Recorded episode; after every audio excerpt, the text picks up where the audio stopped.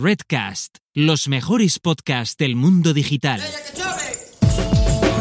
Marketing for E-Commerce Podcast con Rubén Bastón.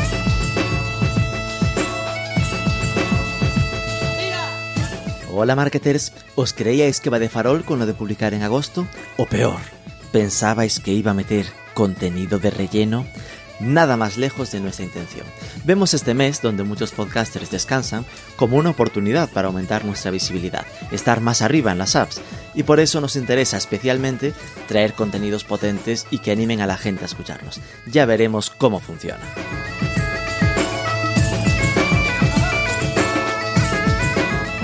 Esta semana vamos a profundizar en el concepto de Mobile Growth Hacking con Daniel Peris, el CEO de Picasso y de Asotool.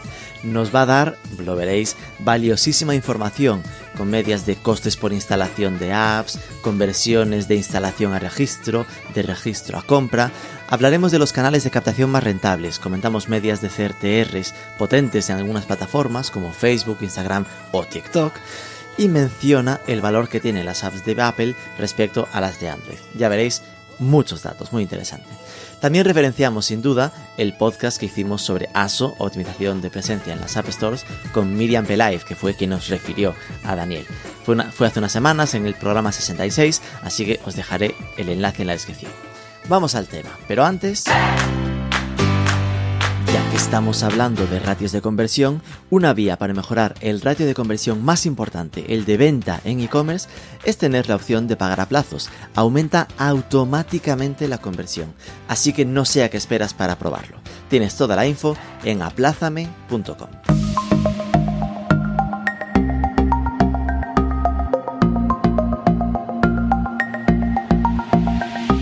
Daniel Peris, muy buenas. Hola Rubén, ¿qué tal? A ver, Daniel, nos habló de ti Miriam Peláez, creo que te sonará, que nos acompañó en el programa 66 para hablar sobre ASO, eh, el App Store Optimization. ¿Cómo os conocisteis para llegar a montar estos dos proyectos que tenéis en común, que son Picasso y The ASO Tool?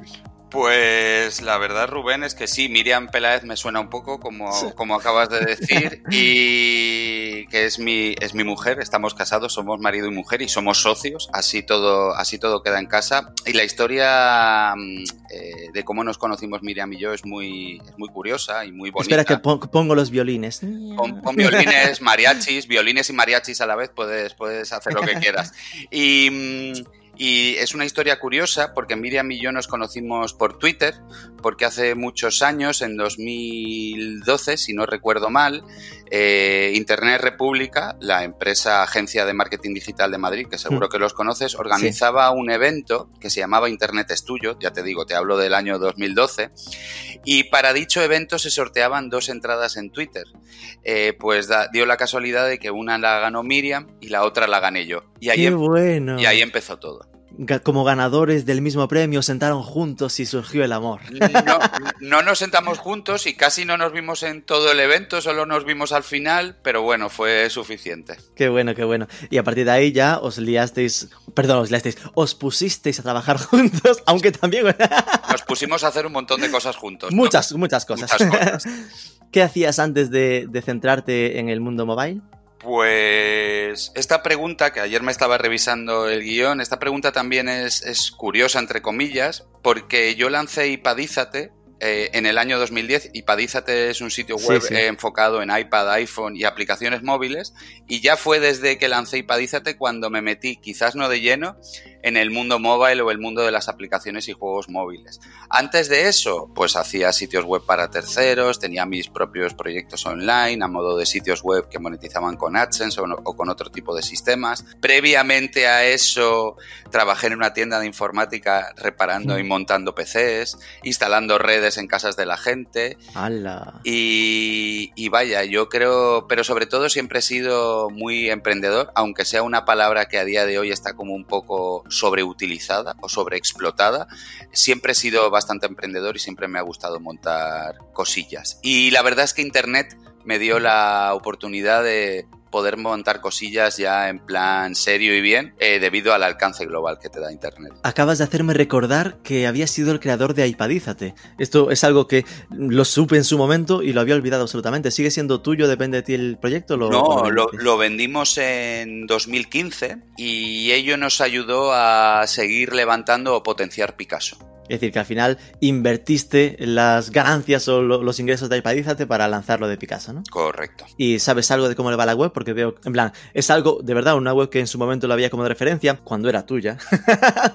y, últimamente sí que la veo bastante menos, ¿no? No sé si vas siguiendo un poco cómo les va. Sí, la verdad es que soy muy amigo de los que, de los que se quedaron en el proyecto y el proyecto va bien. Te diría que va como se lo dejé yo o incluso mejor. Genial, genial. Y bueno, mi idea es con este programa es centrarlo en el concepto de mobile growth, ¿no? Que eh, con Picasso habláis de que hacéis eh, app marketing y también metéis el concepto de mobile growth y me pareció un tema interesante que entiendo que está vinculado a este entorno del growth hacking, pero especializado en mobile, pero no lo digo yo. Cuéntanos, para que lo entienda mi abuela, ¿cómo le explicarías qué es eso del mobile growth? Pues el mobile growth sí que, si bien es cierto que está vinculado de alguna forma o relacionado de alguna forma con el término growth hacking, te diría que es, todo el conjunto de acciones o de cosas, eh, dicho en plata, que se le pueden hacer a, una aplicación o juego móvil. Una, para poner en marcha el negocio y dos, para hacer crecer el negocio. Siempre, siempre hablamos, el, mobile, el término mobile growth, Rubén, siempre hace referencia a hacer crecer negocios puramente móviles. Y cuando hablamos de negocios móviles, aquí en este saco yo no meto eh, el tema de web móvil. Siempre hablo sobre aplicaciones y juegos móviles, aplicaciones y juegos nativos, tanto para iPhone en la App Store de Apple como para Android eh, en el Google Play Store. Vale, esto ya resuelve prácticamente tres dudas que tenía, ¿no? El si se podía hablar de mobile growth para una web responsiva y ya dejamos, no, esto al final es trabajar web, ¿no? Es decir, aquí estamos hablando de el hacer crecer un proyecto de, aplicación, ¿no? Eso es, aunque, aunque habrá gente por ahí que sí que meta dentro del saco del mobile growth la, web móvil, porque si hablamos de marketing móvil así a un nivel muy amplio, eh, ahí sí que se puede meter la web móvil. Al final es un producto digital que se consume desde, desde dispositivos móviles, ¿no? Pero nosotros hacemos esa diferenciación o esa distinción eh, porque nosotros, Miriam y yo, teníamos muy claro desde el principio que queríamos ser una empresa 100% enfocada a aplicaciones y juegos móviles, eh, pues por eso de la especialización, que siempre te da un punto. Me hace, me llama la atención que especifique siempre aplicaciones y juegos móviles. Los juegos ya serían aplicaciones, ¿no? ¿Por qué este matiz? ¿Es un tema de keyword SEO? Eh, pues a ver, sí que tengo el defecto o la deformación profesional de repetir algunas palabras quizás un poco más de la, un poco más de la cuenta, pero si bien es cierto que tanto las, que las apps son apps, eso no tiene, eso no hay tu tía, pero los juegos, y que los juegos también son apps, dentro de las tiendas de aplicaciones eh, podemos tratarlos, hombre, no te, digo casi, no te digo como productos diferentes o como productos 100% separados, por así decirlo, pero casi. Al final, una cosa es tener una app y otra cosa es tener un juego. Si bien es cierto que, vas a tener tu, la presencia en las tiendas de aplicaciones, que vas a hacer tus campañas de Facebook Ads o de la red publicitaria que sea para adquirir usuarios, a nivel de negocio y a nivel de enfoque y sobre todo a nivel de competencia, yo me atrevo a decir que son no te digo dos universos diferentes, pero casi. Vale, es decir, que al final sería, sí, son apps todo, pero juegos es otra liga. Es otra liga totalmente, ya te digo, otra liga, lo podemos decir así. Que es una liga mucho más competida y mucho más difícil de, lidiar, supongo, ¿no? Es la Champions. sí, a ver, y, tampoco es así porque para algunos verticales de apps eh, podríamos hablar también de una dificultad o de una competencia o un nivel de, de complejidad también muy alto. Sí, podemos, podemos decirlo así. Yo lo trato siempre como dos elementos separados, vinculados de alguna forma, pero, pero separados. Y bueno, eh, eh, esa especificación que hemos hecho sobre qué es el mobile growth, enfocado a este punto de, del hacking, ¿no? Del crecimiento, también es interesante porque al final, buscando por Google lo mítico para preparar la entrevista, tú buscas mobile growth y aún te encuentras mucho artículo que al final lo que habla es del crecimiento mobile, del consumo de móviles, es como, madre mía, en plan, hay gente que, que va como muy liada, ¿no? En plan, que simplemente lo, traducen literalmente y hablan de el crecimiento del consumo mobile. Y que no, no estamos hablando de esto, estamos hablando de unas técnicas para eh, eh, técnicas de negocio, de marketing para hacer crecer los proyectos de aplicaciones móviles, ¿no? Así tal cual. Mucha gente traduce, hace la traducción literal, que es crecimiento móvil, y nosotros, claro, aquí ya cada uno depende de, cada uno un poco llama las cosas por su nombre, ¿no? Y sabes que, que es muy complicado que dos personas, sobre todo de un término como este, te den la misma definición. Pero, pero sí, ya te digo que, que nosotros enfocamos dentro, o nosotros englobamos, mejor dicho, dentro del mobile growth, eh, técnicas de marketing, técnicas de negocio y técnicas de, de, producto, de mucho toquetear producto, pese a que nosotros no entremos en la parte de desarrollo, sí que entramos a definir pantallas, a realizar test de elementos que aparecen en las pantallas, porque al final todo eso tiene un fuerte impacto en, en lo que es el negocio, que es aquí lo que se trata de, de potenciar. Entiendo que eh, tu llegada al mobile growth, ¿no? A esta parte de mobile growth hacking, que a veces se usan las tres palabras, fue muy natural desde el ASO, ¿no? Es decir, que al final, vale, te especializabas en ese SEO para aplicaciones móviles, el conseguir que las aplicaciones se posicionen y tengan visibilidad y que poco a poco mm, fuiste viendo que o, o, el producto era bueno o no había ni Dios que lo posicionase y acabaste metiéndote en tocarlo todo y no solo el App Store, ¿no? Eso es, al final el, el ASO es una pata dentro de todas las patas que, que, contempla el Mobile Growth. Es una pata relevante, pero no es la única, ni mucho menos, hay muchas más. Entremos un poco más en detalle. Imaginémonos que lanzo una aplicación móvil, no aún un juego, y te digo, ande por favor, hágamela ser un éxito y ganarme la vida pasivamente el fin de semana. olvídalo. Eh, pero bueno, ¿cómo sería en general ese, ese proceso de mobile growth? ¿no? ¿Cómo se desarrolla? ¿Qué, ¿Qué, hay que hacer? Pues mira, lo primero de todo, y como muy bien has dicho, Rubén, es el producto. Da igual el ASO que hagamos, da igual las campañas de marketing que hagamos, da igual todo si el producto eh, no funciona correctamente, si no cumple, eh, si no soluciona un problema, que esto es básico. Al final los negocios, los mejores negocios son, los, son aquellos que solucionan un problema. Es decir, si el producto no está cuidado, da igual el resto de cosas que hagas. Vas a meter un montón de dinero en Facebook Ads, eh, y, al final vas a ver como los porcentajes de desinstalación son muy altos y que incluso la gente, que la gente te pone a caldo en las tiendas de aplicaciones, ¿no? Producto no funciona porque la gente para echar piropos le cuesta mucho en las tiendas de aplicaciones, pero para soltar mierda, con perdón de la expresión, y poner a caldo, para eso no se cortan un pelo. Entonces lo primero es mirar producto, lo segundo es mirar eh, modelos de negocio o formas de monetización que se están llevando a cabo. Soy partidario yo, y esto llámame loco si quieres, pero si me meto a montar un negocio móvil, de las primeras cosas que miro, incluso antes de lanzar el producto, es cómo se va a monetizar ese, ese producto. Miro los posibles canales de adquisición de usuarios, empiezo a hacer pruebas para ver cuánto me cuesta cada uno de los canales, qué retorno tengo con cada uno de los canales. Miro la estrategia de comunicación, esto es el envío de push, el envío de email, el envío de notificaciones dentro de la propia aplicación, mensajes in-app, porque al final la gran clave del mobile growth, más que a nivel de adquisición, está más a nivel de retención. Generar descargas y captar usuarios eh, es relativamente sencillo, solo tienes que tener dinero para ello o mucha picardía o ambas. Pero retener usuarios es otra cosa, ese es el gran hándicap, o esa es la gran pelea dentro del mundo de los negocios móviles. Porque si, si eres capaz de retener usuarios, eh, tu negocio va a funcionar. Ya no te digo mucho mejor, sino que simplemente te digo que va a funcionar. Todo lo contrario, creo, en mi humilde opinión siempre, que no va a funcionar como debería o que incluso no va a funcionar. Esto me recuerda eh, lo que acabas de decir eh, mucho al libro de Luis Díaz del Dedo, el de Growth Hacking, ¿no? Que, que al final él en su funnel de trabajo eh, no, antes de la adquisición trabajaba siempre la retención, ¿no? Que lo primero lo que hacía es, antes de ponerme a, que, a quemar o a, o a, invertir dinero en captación de, de, de tráfico, captación, en, en, su caso tráfico, porque era, era web, eh, lo que hacía era asegurarse de que el que llegaba, pues se llegaba a comprar, se quedaba bien fidelizado, ¿no? Que mm. cuando eso estaba bien engrasado, entonces sí se metía a, a captar, ¿no? Supongo que es como un, un, buen símil. Sí, y al final es que es básicamente lo mismo. Te pongo un ejemplo muy rápido, muy tontorrón. En un e-commerce pasa exactamente lo mismo. Oye, el e-commerce tiene que estar bien tirado para que la persona que entre por el canal que sea y decida comprar un producto, que lo pueda comprar, que no haya errores, que no petardee el carrito, que no se, se refresque la página, por ponerte así un, un, ejemplo muy grotesco, y que se pierda todo lo que el usuario ha hecho, ha, ha hecho, ¿no?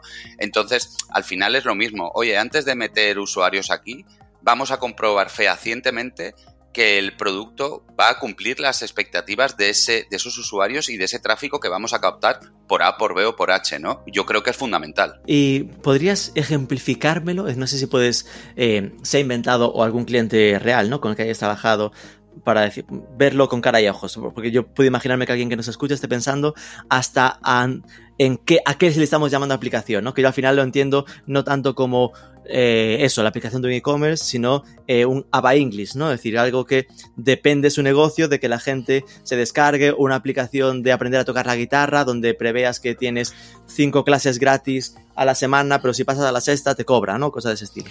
Pues te puedo poner un ejemplo de una app 100% eh, app cuyo negocio es 100% a través de la aplicación. quizás los datos no te los digo exactos porque no me los sé de memoria, pero te puedo poner el caso de Cabify. Cabify es la aplicación de movilidad. Eh, tú pides un coche, te recoge, te lleva donde tú quieras a través de los vehículos estos VTC. Cabify nos contactó porque tenían un problemilla, entre comillas, con la nota media en las tiendas de aplicaciones. Al final, Cabify es una aplicación que funciona muy bien, pero se ha visto perjudicada por factores ajenos a lo que es la propia el funcionamiento. Y ahí igual no era el producto, igual era 400 taxistas poniéndole cero constante. Pues eh, no te sé decir a ciencia cierta si fue así, pero te puedo decir que muy probablemente o que probablemente fuera así, ¿no? Entre otras tantas cosas. Entonces nos, contactaron porque, porque eso, tenían una, nota media baja en las tiendas y al final tener eh, una nota media baja en las tiendas afecta a los costes de adquisición, afecta al conversion rate a descarga y al final tiene un impacto directo, aunque no lo parezca, en el negocio. Eh, lo que hicimos ahí fue analizar cómo y cuándo se le estaba solicitando el rating o la valoración a los usuarios, con qué frecuencia, con qué mensajes, cómo se estaba contestando a los usuarios en las tiendas, porque se les puede contestar y hay que contestar. Nada cabrea más a la gente que, que, no se le conteste a un mensaje, ¿vale? Esto yo creo que aplica en las tiendas de aplicaciones, en el WhatsApp, en el Telegram y en el Skype, aplica a, todos los canales de comunicación posibles y lo que hicimos fue definir una estrategia para que Cabify mejorara su nota media en las tiendas de aplicaciones. Después de hacer un estudio eh, minucioso y detallado, eh, decidimos o implementar una serie de acciones o llevar a cabo, mejor dicho, una serie de acciones y pasado el tiempo, no recuerdo yo ahora mismo Rubén si fueron dos, tres, cuatro meses, no, no tengo el dato en la cabeza, su, su, su, nota media mejoró bastante. Eso hizo que cualquier persona que visite las eh, fichas de Cabify en las tiendas de aplicaciones vea que Cabify está bien valorada por los usuarios porque la verdad es que es una super aplicación. Que su conversion rate de visita a la ficha descarga mejoró y esto es un dato que nosotros no tenemos, pero yo intuyo que eso generó que los costes de adquisición en canales de pago de Cabify se vieran probablemente reducidos. Es decir, algo tan tontorrón como puede parecer la nota media en las tiendas de aplicaciones, puede tener un impacto muy grande en tu negocio. Y cuanto más grande es tu negocio, más impacto puede tener. Sí, porque al final, cuanto más grande es, un pequeño porcentaje de bajada en el conversion rate es mucha pasta. Correcto. Y ahí está, entiendo que hablamos de, del conversion rate simplemente por el efecto psicológico que genera en el usuario, el cuando está en la ficha de la aplicación, que si ve que tiene un 2,6 sobre 5, le genera desconfianza y pasa a descargársela, ¿no? Sí, correcto. Al final, App Store y Google Play no dejan de ser marketplaces, como puede ser Amazon o como puede ser, no sé, cualquier otro marketplace o Wallapop, ¿vale? En el que los usuarios eh, se fijan mucho en qué han opinado otros usuarios. Se tienen muy en cuenta eh, la valoración o el feedback de los usuarios sobre un producto para o comprarlo, como el caso de Amazon, o para descargarlo, como el caso de las, de las tiendas de aplicaciones. Porque eh, esto hay un estudio que dice que si tu aplicación tiene una nota media por debajo de 4, mal asunto. Y entiendo al final que entonces el día a día es muy de consultoría, para, no sé si llamar consultoría sería más apropiado, pero quiero decir que eh, entráis a los proyectos con, a ver, ensáñamelo todo y vamos a ver dónde podemos tocar para, para optimizar todo lo que se pueda, ¿no? Exacto, normalmente tocamos hasta donde nos dejan tocar, no siempre nos dejan tocar todo lo que nos gustaría, sabiendo además que las diferentes piezas del puzzle están todas como muy interconectadas entre sí, pero sí, dentro de los servicios de, Picasso, te diría que, hay mucha consultoría, mucho análisis, mucha propuesta de acciones, monitorización, etcétera, etcétera. Y también hay otro, otro fuerte componente de, gestión y optimización de campañas de adquisición de usuarios, porque al final, eh, en canales de pago, porque al final eso es otra pieza también muy importante eh, dentro de todo este complejo puzzle del mobile growth. Y esto, es, entiendo que el límite o la barrera entre los servicios de ASO y los servicios de Mobile Growth estarán como súper difusos ahora, ¿no? Que todo será, mira, propuestas de acción y ya no llamáis ni una cosa ni otra. Al final, eh, al final lo que hacemos es consultoría de negocio móvil. Ese es el, ese es el, gran title que podríamos, o el gran H1 que podríamos poner, sabiendo que, sabiendo, y aquí te hago la, la coña con el SEO, sabiendo que dentro de ese H1 hay un montón de H2 uno es el ASO, el otro es el producto, el otro es la monetización, otro es comunicación, otro es retención, otro es adquisición de, usuarios en canales de pago, otro es analítica y métricas, saber bien bien qué es lo que se tiene que medir y cómo, sabiendo que todos esos puntos, todos esos H2 están interconectados entre sí y que, que si tocas algo en uno de ellos, el resto se va a ver seguramente alterado. Lo, que me da la sensación de un, tiempo, ¿no? Un par de años esta parte, es que la pérdida del apellido hacking eh, está más que fundamentado, ¿no? Es decir, que siempre se hablaba de growth hacking y esto solía ser mobile growth hacking y es como que, vale, eh, el hacking transmitía o transmite esta sensación como de vamos a hacer trampitas o hacer trucos de crecimiento y ahora esto se ha convertido en un, no, no, esto es análisis, persistencia, prueba y error, ¿no? Sí, pero yo creo que eso es un tema más conceptual que otra cosa. Si yo a ti te digo la palabra hacking aislada y suelta, tú lo primero que vas a pensar es en la película, no recuerdo cómo se llamaba, Piratas de Silicon Valley o algo así, de los chavales hackeando los teléfonos para llamar hacer llamadas internacionales gratis, ¿no? El hacer la trampa. Pero, pero para mí, y seguramente para, más gente, el concepto hacking no está tanto vinculado con hacer trampas, que eso lo podríamos... Con, con rapidez.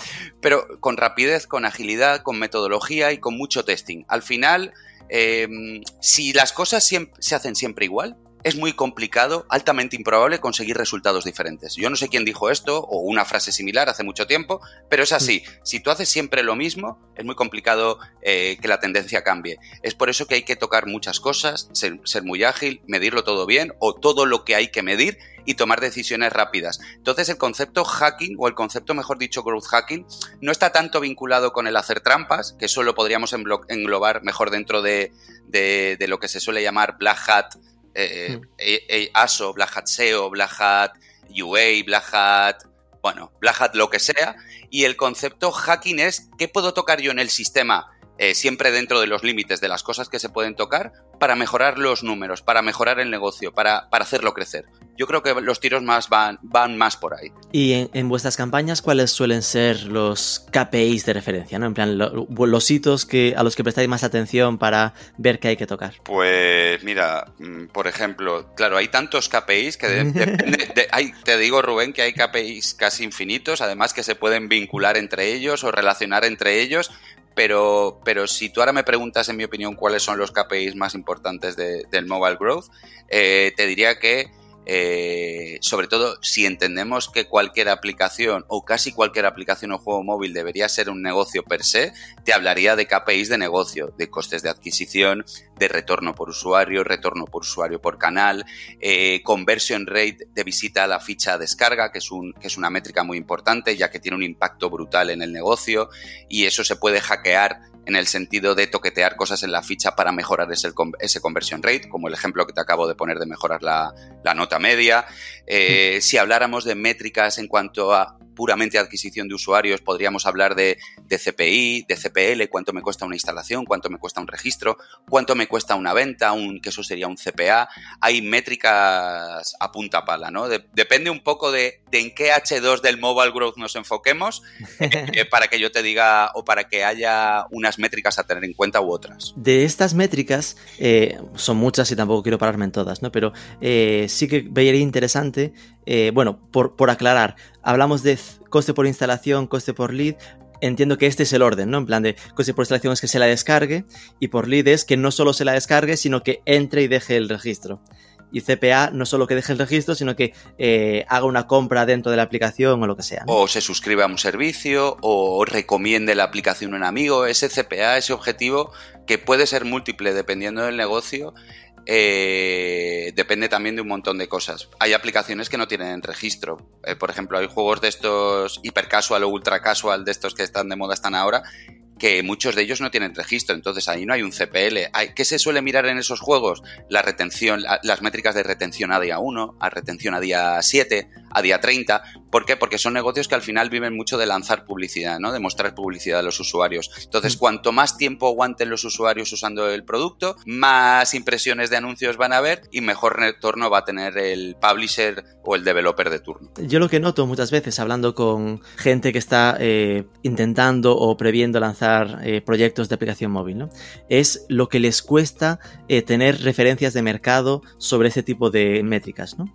Es, hablo, por ejemplo, eh, quiero lanzar una aplicación, el Spotify español, y que digan, vale, pero para, para, montar mi Excel, ¿no? De negocio, mm. igual, así como que en e-commerce de algún modo, pues ya tenemos el estudio del FLAT 101, ¿no? Que más o menos, pues mira, puedes usarlo como referencia para el ratio de conversión en e-commerce y hasta te lo divide por sectores que no es algo tan claro o no tengo al menos los datos tan encontrables en temas de, aplicaciones. Entonces era por preguntarte, ¿cuál sería, y ya sé que varía, bla, bla, pero eh, algo para que la gente más o menos se haga una idea de cuánto puede ser un coste por instalación razonable, Como ponerle un dato medio a cada uno o, horquillas, ¿no? Vale, pero mira, nos vamos a centrar 100% en negocio.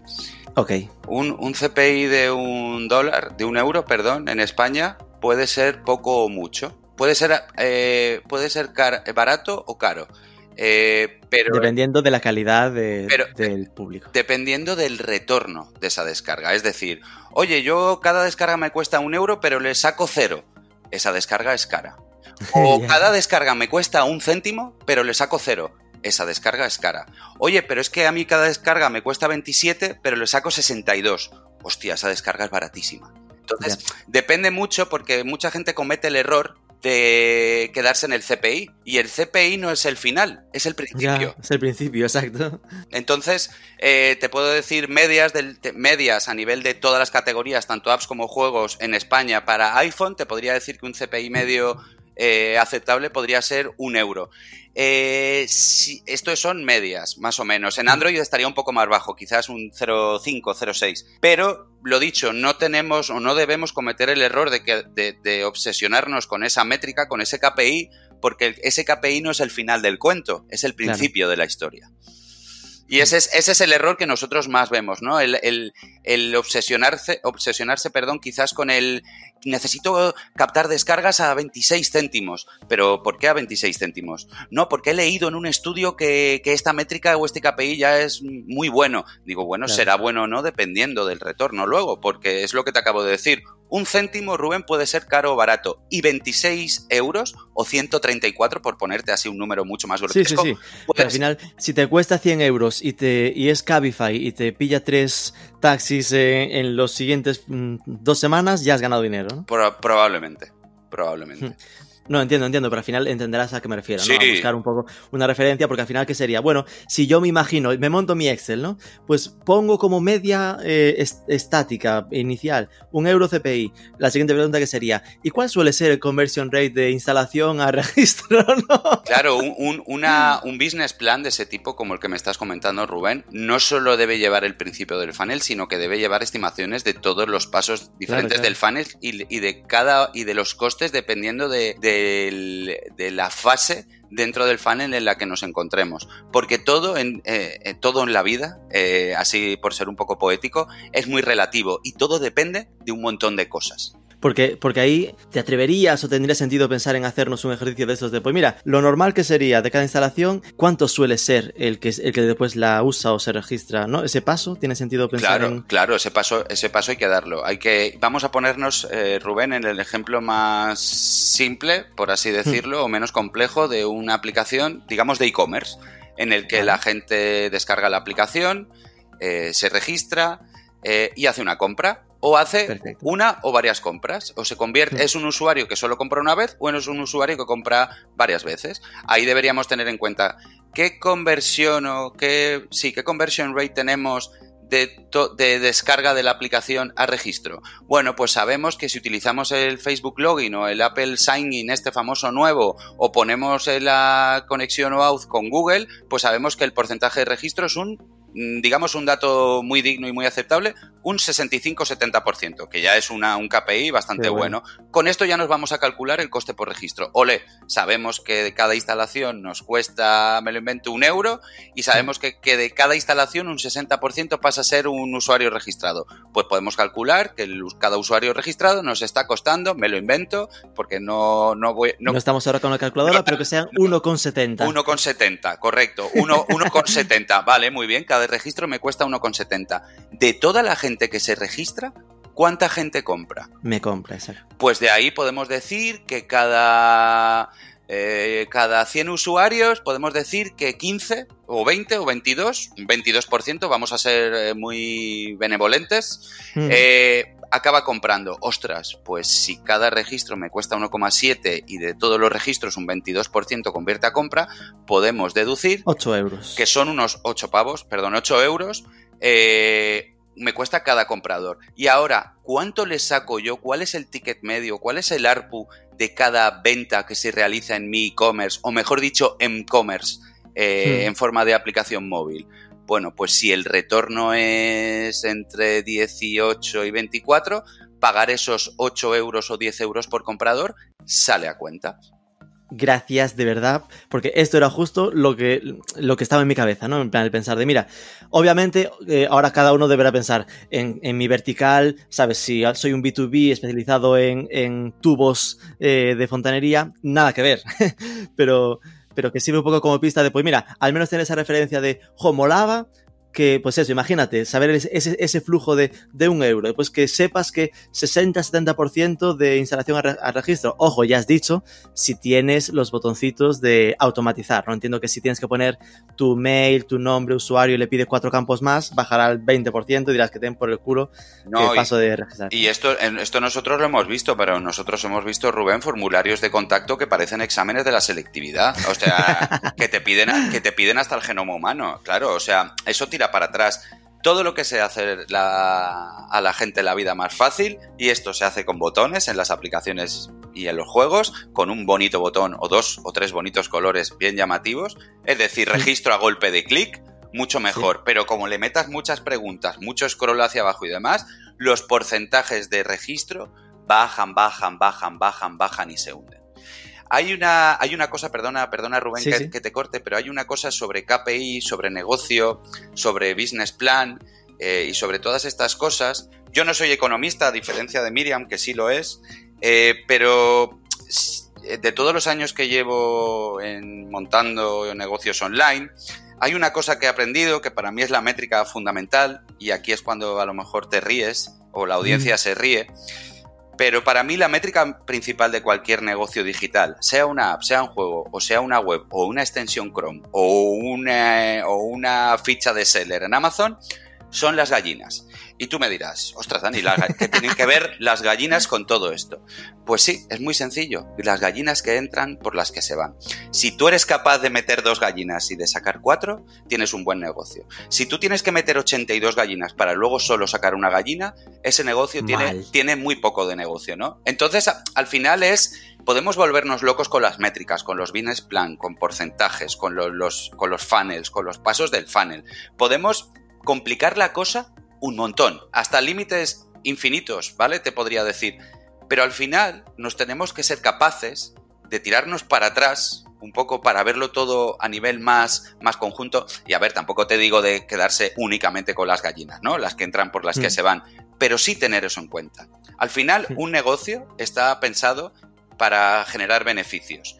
Eh, y mi forma eh, ya te digo que yo para algunas cosas soy un poco simplón. Mi forma de, de, ver eso fácilmente es muy bien, vale, vale. Olvídate de KPIs, olvídate de. que está muy bien conocerlos porque.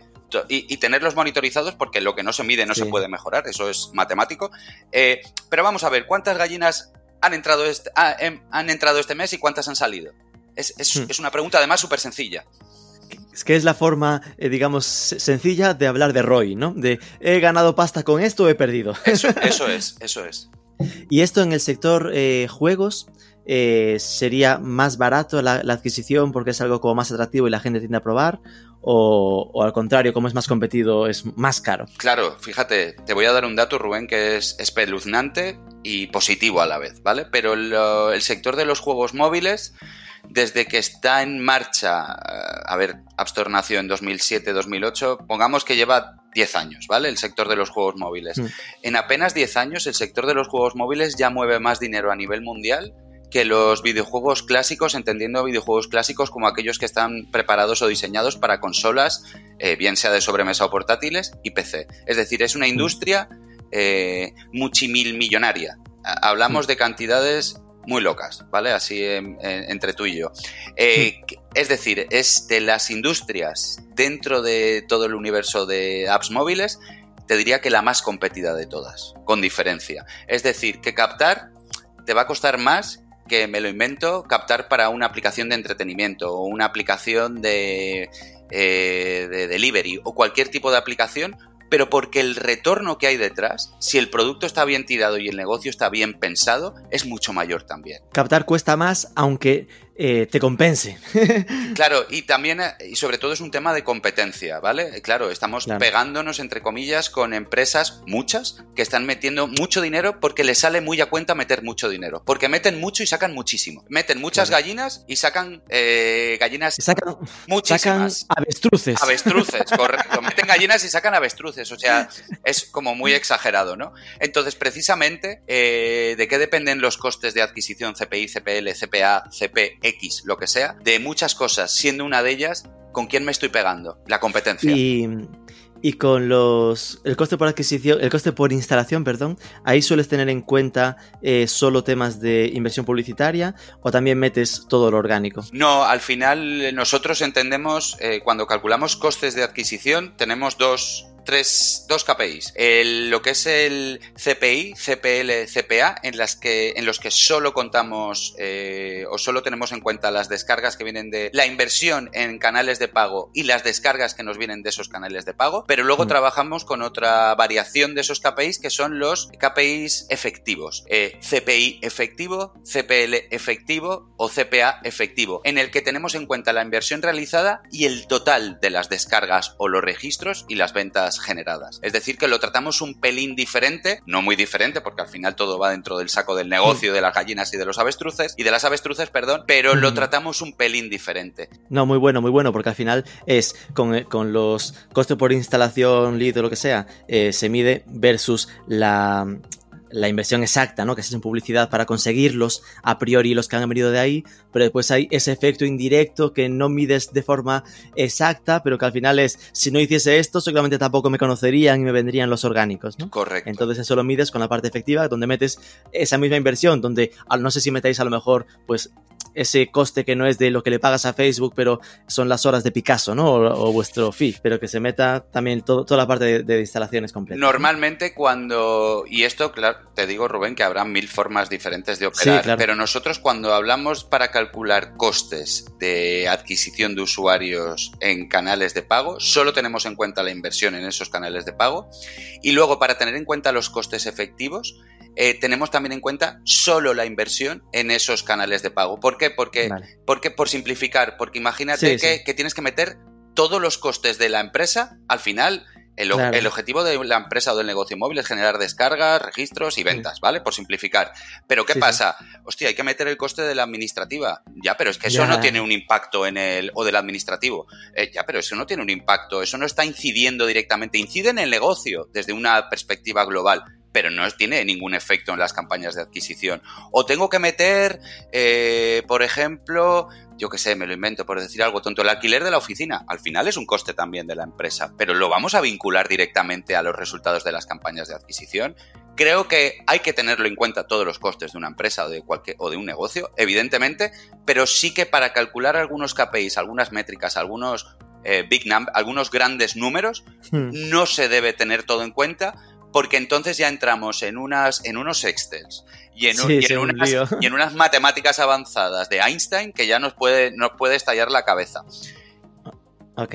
Y, y respecto a, las fuentes de captación, ¿cuáles son a día de hoy las que mejor están funcionando, ¿no? O que mejores costes estén dándole?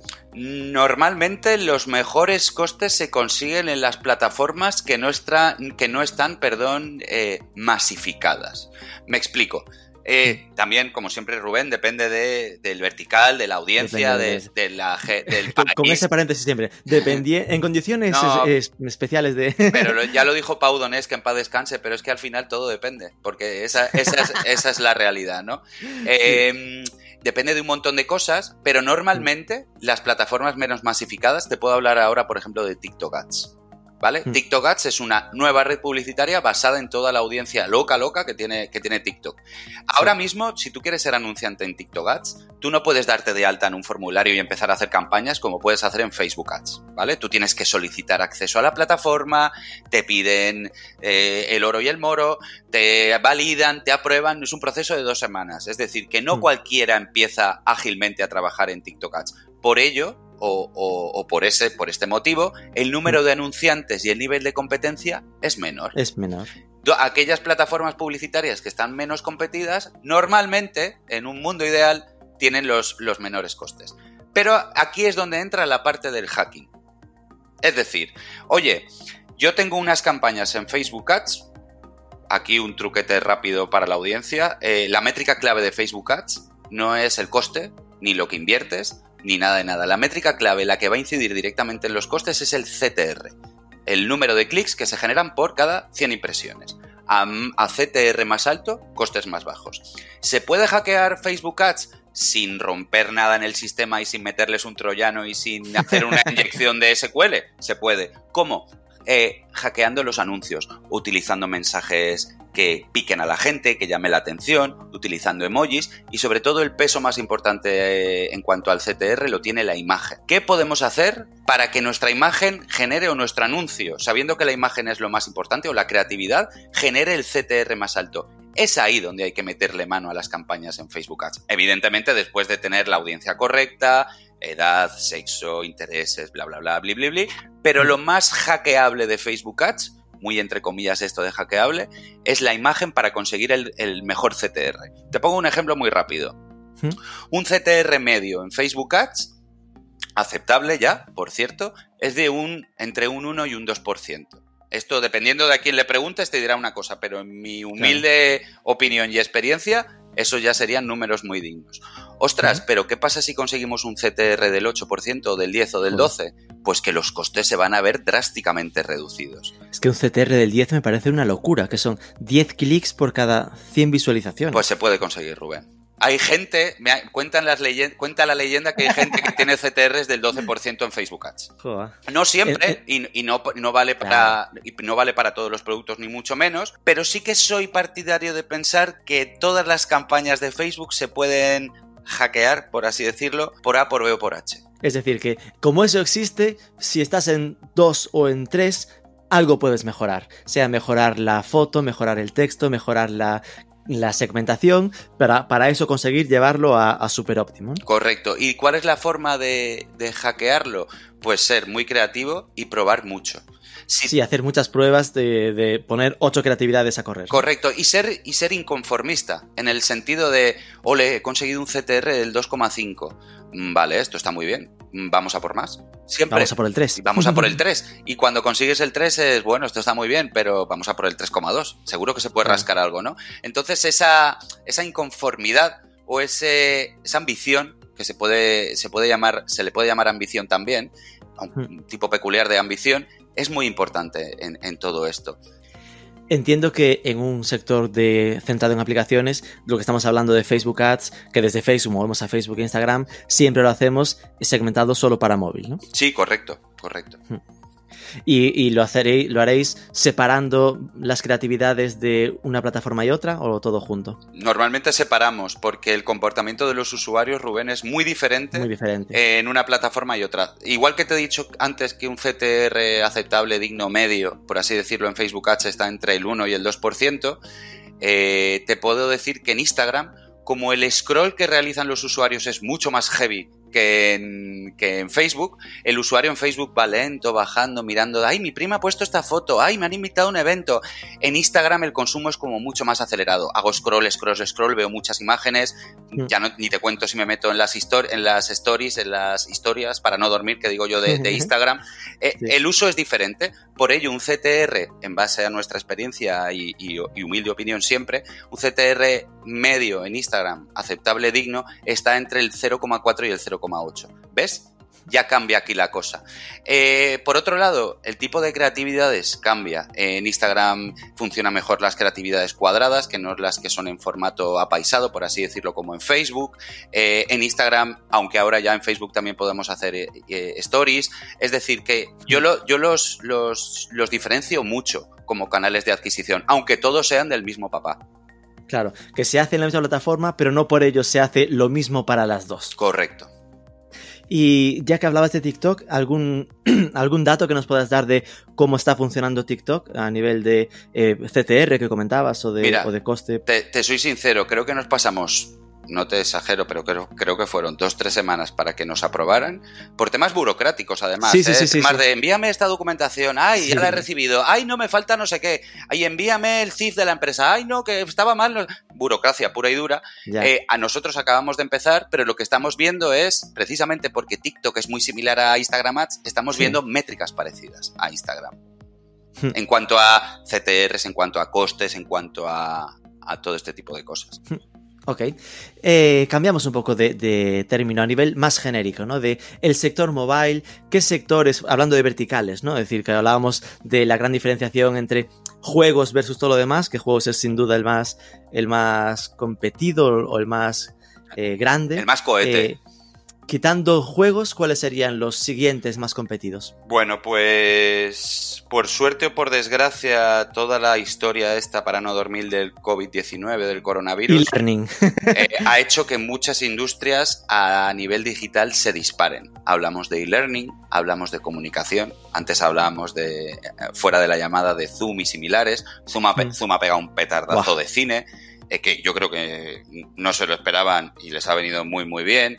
Hablamos de juegos. La industria de los juegos todavía ha dado un salto con el tema del COVID-19 debido al, al confinamiento, la gente metida en su casa sin poder salir, sin poder relacionarse, pues todo el santo día con el móvil cotilleando a los demás en las redes sociales, hablando con los demás en- con las herramientas de comunicación, atendiendo a cursos, formaciones, etcétera, etcétera, a nivel de e-learning y, dedi- y dedicando gran parte del tiempo o X parte del tiempo al ocio. El ocio en las aplicaciones móviles se llaman juegos. Yo te diría que estas cuatro industrias son las que son las más competidas.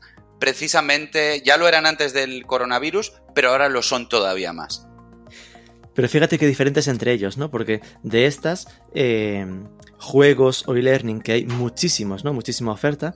Y redes sociales en general es como un mercado muy, muy, muy diferente, ¿no? Porque al final hay muchas descargas, pero en el fondo se las reparten entre los de siempre, ¿no? Claro, hay, No, no hay un tema de haber 100 redes sociales, o si las hay, es que esas nadie se las descarga, ¿no? Todos estamos en las mismas. Pero porque hay una diferencia muy importante, Rubén. Que tú utilices una plataforma de e-learning u otra depende de quién te da la formación, cómo se te da la formación, el- los programas, los contenidos, cómo funciona esa plataforma de e-learning. Te, te hablo de Udemy, te hablo de Doméstica o de las Sí. mm, tantas que hay por ahí, ¿no? Pero las redes sociales son diferentes en un sentido. Las redes sociales requieren, para que un usuario esté a gusto en una red social, que haya gente. ¿Y dónde está la gente en las redes sociales? Pues está en Twitter, está en Facebook, está en Instagram, está en TikTok y alguna más habrá por ahí, ¿no? Pero, pero claro, una red social sin gente no tiene sentido. Una plataforma de e-learning con pocos usuarios quizás sí. De hecho, en, en una plataforma de e-learning mejor porque es más rapidez de carga de todo, en cambio en la otra no tiene ningún sentido. No, incluso en una plataforma de e-learning con pocos usuarios el profesor te va a hacer más caso. Casi es preferible Claro. que no haya muchos alumnos. Y e-commerce, que mencionamos en el ejemplo original de cuando hacíamos lo de CPI, CPL, Mm. eh, ¿tiene sentido una aplicación móvil para e-commerce? Tiene todo el sentido del mundo. Y es otra industria, perdona que me la, me la he Sí. dejado, es otra industria que también ha crecido mucho con el, con el confinamiento. Ya la gente no sale de casa, no va a comprar o sale a comprar lo justo, pero Mm. compra, compra mucho, mucho, mucho, mucho, mucho online. Aquí el mayor beneficiario, el que más ha salido ganando es Amazon, como casi siempre. Claro. Pero, pero sí, si tiene sentido una aplicación móvil de e-commerce, pues a mí no me gusta no me gusta contestar siempre lo mismo y ser tan políticamente correcto o mojarme tampoco, ¿no? Pero depende. Tienes un, tienes un sitio web eh, con muchísimo tráfico que ya estás vendiendo a lo loco y de repente detectas que el consumo desde dispositivos móviles en tu web móvil de ese e-commerce se ha disparado. Ostras, una aplicación móvil sí o sí vas a lanzar ahora un nuevo e-commerce y no tienes datos, no tienes nada, sino que te lanzas un poco, por así decirlo, a la aventura, sabiendo que, que estas cosas de lanzarse a la aventura hay que tener mucho cuidado ostras, pues yo ahí no me metería. Es decir, me, montaría primero una, no te digo un Shopify, ¿no? Que a lo mejor también. Eh, me montaría un e-commerce en web y empezaría a, darle vidilla, empezaría a darle movimiento, que la cosa vaya escalando, que se generen las primeras ventas. Eh, ¿Por qué? Porque montar una web móvil, perdón, montar una web móvil e-commerce o una web e-commerce se hace con un WordPress y un WooCommerce fácilmente, a un coste bastante reducido, eh, aunque te lo hagas tú, aunque te lo haga un tercero, costes razonables y con sentido, pero otra cosa muy diferente es meterte a desarrollar una app nativa e-commerce. Esto es otra guerra totalmente diferente. Y hablamos de costes de desarrollo que no están regulados, que no hay unos, unos estándares del sector, sino que cada uno, con perdón de la expresión, pega el hachazo que, que, le, que le apetece, por así decirlo. Es decir, que a nivel de cuántas gallinas tengo que meter para, para montar un e-commerce en forma de app, son muchas gallinas, sin saber cuántas gallinas me van a volver, y yo creo que ya la incertidumbre debería tirar para atrás a la gente. Y otra cosa son las gallinas que necesito para montar un WordPress con WooCommerce, o un Shopify, o un PrestaShop, o un Magento, siendo estos dos últimos opciones quizás un poco más complejas o más profesionales que la opción eh, sencillota que te he dicho de WordPress, ¿no? Pero al final es hacer un poco las cosas con, sentido y sin volverse loco, y perdóname la expresión. Eh, ¿Se puede lanzar uno loco a la. ¿Se puede lanzar a alguien a la piscina a lo loco y ver si suena la flauta? Sí, pero que las gallinas que te hagan falta para eso no sean muchas, porque luego te puedes ver en un fuerte. Eh, puedes tener problemas serios y gordos, ¿no? Eh, un poco los tiros van por ahí. Depende. Ok. Y eh, desde tu atalaya, ¿no? De estar todo el tiempo metido siempre en, el entorno mobile, eh, tendencias, ¿no? ¿Hacia dónde crees que avanza el entorno? En esa lucha Android contra Apple, que ahora mismo domina el mercado, lo que está pasando con Huawei, o si viene algo nuevo que nos debas a pisar.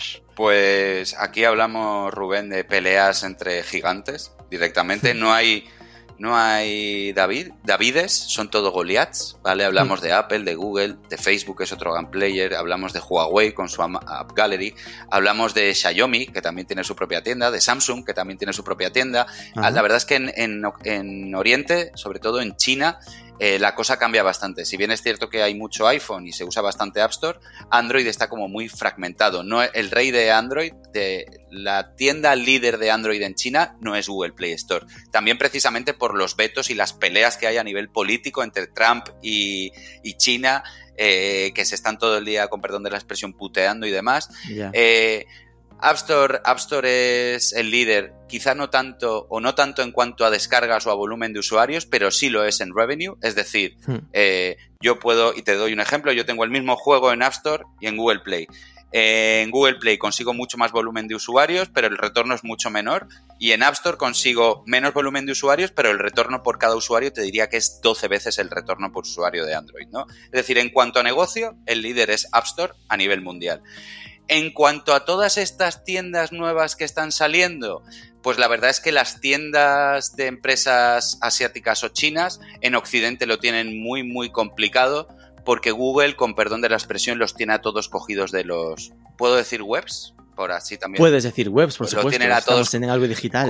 los tiene a todos cogidos por los webs porque todos estos fabricantes de dispositivos utilizan Android como sistema operativo y el señor Android es de Google. Entonces, a la que alguien se pase de listo, como el, como el caso de Xiaomi, que no te lo podría detallar exactamente, pero sé que ha habido piques varios por ahí entre Google, eh, Xiaomi, el gobierno de los Estados Unidos, Trump metiendo mano a, a los vetos a empresas chinas y productos chinos y demás Huawei App Gallery, no te digo que lo tenga imposible, porque imposible en esta vida no hay nada, y sobre todo con el músculo financiero que tiene Huawei, que si no es el líder de, de, venta de dispositivos Android, debe estar en el top 3, pero entran muchas cosas en juego y al final lo que tiene sobre todo Google, bueno, y Apple también, son las cosas muy bien atadas en la base de todo. Es decir, controlan los dispositivos, controlan los sistemas operativos, tienen, tienen demasiado control quizás eh, sobre demasiadas cosas fundamentales o demasiadas cosas muy importantes.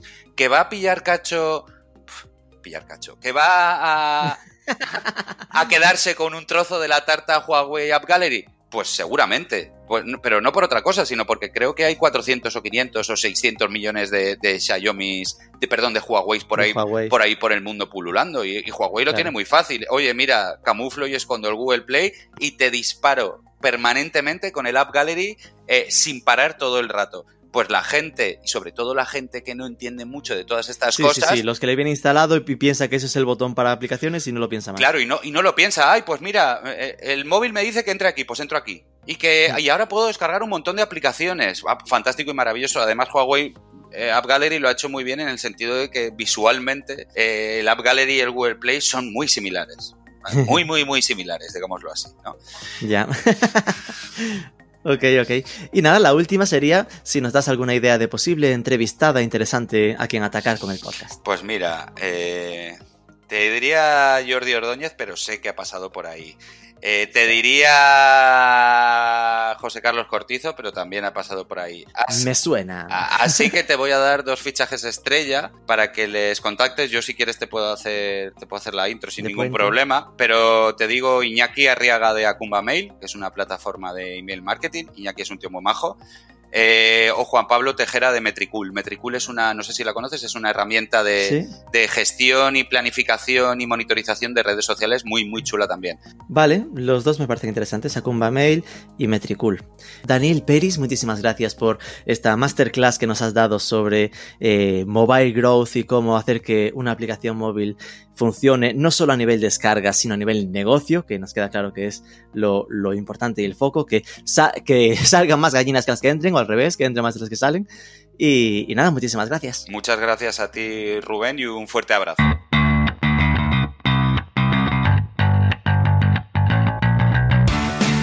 Dos contactos súper interesantes estos que me ha pasado. Al saco, que suelo tardar en gestionar estas cadenas mágicas, pero cumplo, al menos lo intento. De hecho, la semana que viene tendremos nada menos que a Sico de Andrés, experto en SEO conocido por muchos por el evento SEO on the Beach, que nos recomendó César Aparicio en noviembre del año pasado. Bueno, repasando, es cierto que César también nos pidió que entrevistásemos a Pedro Duque, que os prometo que escribí al Ministerio de Ciencia para intentarlo, pero no sé, igual les llegó a spam o se traspapeló el email que no me han respondido. Si alguien tiene contacto directo con Pedro Duque, por favor, que me eche un cable. Y si te ha gustado la entrevista con Daniel, déjanos un like, un comentario en ebooks, compártelo por redes sociales, sobre todo suscríbete que es gratis y nos escuchamos el próximo lunes.